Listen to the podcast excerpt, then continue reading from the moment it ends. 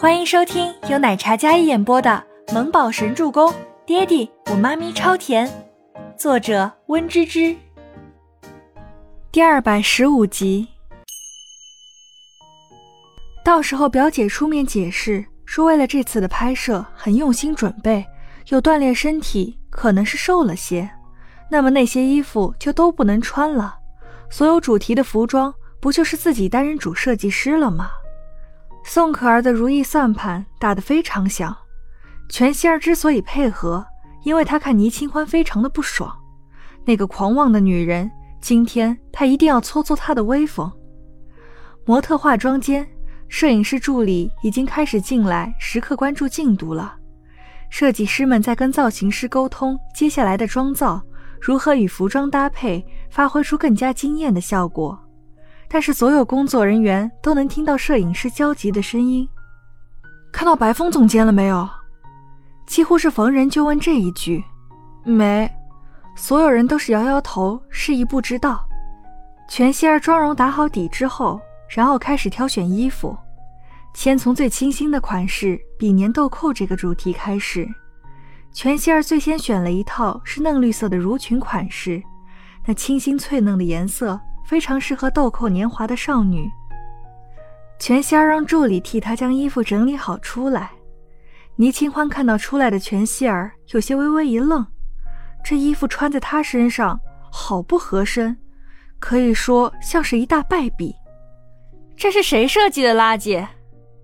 全希儿拉了拉身上的布料，这长裙将她身材所有优势都掩盖掉了，她的性感，她的曲线都没了。像一块布一样，从头罩到脚，全希儿非常不满意。虽然表面上是随便选的，但他知道这是倪清欢设计的，所以表现出非常的不满。谁设计的？就这种作品也敢拿出来？全希儿脸色非常不好，漂亮的脸上一脸阴沉怒意。哎，怎么会大这么多？倪清欢上前想要整理。却被全希儿将手打开。这次不仅有星耀的工作人员在，赫连氏的艺术总监也在，三大巨头公司的专门负责人都在。倪清欢这样的作品穿在模特身上，大家不免对设计师抱有成见。哎，我听说这设计师品行不端，还一直净出风头，背后有人撑腰。本来翘首以盼的工作人员们想来看看成果。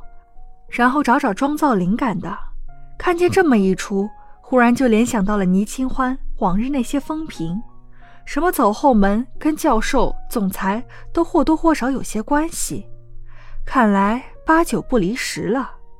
人言可畏，众口铄金，加上倪清欢犯了设计师最大的忌讳，就是作品不精，所有的工作人员都没了好脸色，毕竟事关工作内容。一个环节出了错误，那就是连环性的耽误。倪清欢站在那里看着自己的精心设计，上面的刺绣还是他熬夜眼睛熬花了才绣好的，可是穿在全希儿身上真的太违和了。先不说跟全希儿那美艳高贵的气质不符，就连最起码的合身都没有做到。这衣服简直可以用灾难来形容。宋可儿在人群里看了。不免抿嘴一笑，襦裙本来偏保守，自胸下都是裙摆，压根就没有身段这一说。它尺寸偏大，所以穿起来更像是孕妇装一样，丑不堪言。多换几套，先试拍一下。摄影师这个时候找不到白风总监，被助理摄影师拉进来看了一眼服装，他的脸色可以说黑得像锅底一样。所有人都在议论着不合身的服装，忽略了上面倪清欢所有的心血。倪清欢站在那里，脸色有些发烫，背后冒着虚汗。全希儿见他脸色不好看，而且被人说的一无是处，心里就有几分得意。让你倪清欢狂傲，还敢动手打他的妹妹，这下当众被打脸，滋味儿也不好受吧？是你的作品。听说还是个实习生吧？易耀也太不把我们这次联名合作当一回事儿了，竟然让实习生来负责，后台可真硬啊！全希儿轻蔑的眼神讽刺道，看着倪清欢那张不施粉黛却美得惊人的小脸，恨不得直接将衣服脱下来摔在她脸上，让他曾经高傲，如今跌落神坛了，他也要踩上他几脚，不能让他翻身。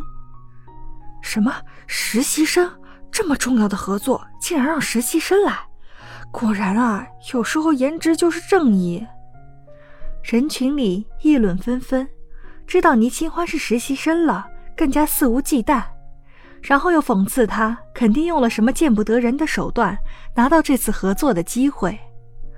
宋可儿暗暗得意，看着倪清欢那灭了气焰、垂头丧气、低眉顺眼的模样，他就开心。我可以改改的，倪清欢道。只是拍摄，到时候背后做处理可以的。倪清欢虽有几分自责，但是并没有被流言蜚语所击垮。他那清澈的眸子看向全希儿，在做最后的努力。算了吧，这么丑，你就不怕糟蹋我们所有工作人员的努力？你自己不行，别让我们大家一起给你买单。全仙儿不悦道，将倪清欢的错误放大化，引起众人的共愤。吴山童也是有些惊讶，清欢的能力不会出现这样的错误的，怎么会？是不是报尺寸的时候数据不对啊？吴山童看着如群前面的绑带，那前面的布料大出来一截，怎么看都是不合身的。我试试别人的就知道了。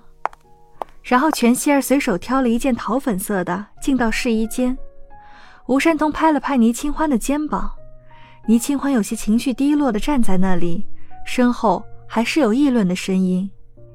可能当他是一个花瓶实习生，一点也不避讳。本集播讲完毕，感谢您的收听，我们下集再见。